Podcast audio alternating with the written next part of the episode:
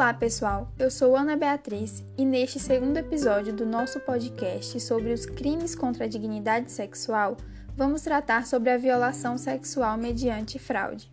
Este crime está tipificado no artigo 215 do Código Penal e consiste no ato de ter conjunção carnal ou praticar outro ato libidinoso com alguém mediante fraude ou outro meio que impeça ou dificulte a livre manifestação de vontade da vítima.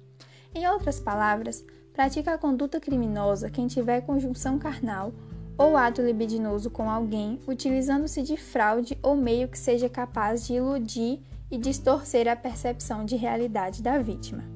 É importante ressaltar que aqui o agente do crime não utiliza violência ou grave ameaça. Ele tem o consentimento para o ato sexual, porém o consentimento está condicionado a algo que é desrespeitado por ele. Assim, podemos perceber que o bem jurídico penal tutelado pelo artigo 215 é a liberdade e dignidade sexual da pessoa que sofreu a violação. A pena prevista para a prática desse crime é a de reclusão de 2 a 6 anos, e caso seja cometido com a finalidade de obter vantagem econômica, também caberá a aplicação de multa. Em relação aos sujeitos, classifica-se a violação sexual mediante fraude como um crime comum. Isso porque qualquer pessoa pode praticar a conduta criminosa, sendo sujeito ativo, e qualquer pessoa pode ser vítima dessa conduta, sendo sujeito passivo.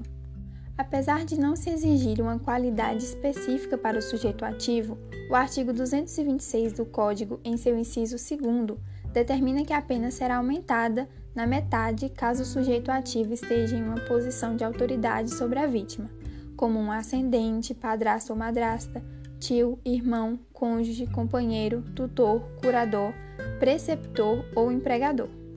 Entende-se que o elemento subjetivo neste crime é o dolo pois presume-se que o sujeito age com vontade livre e consciente.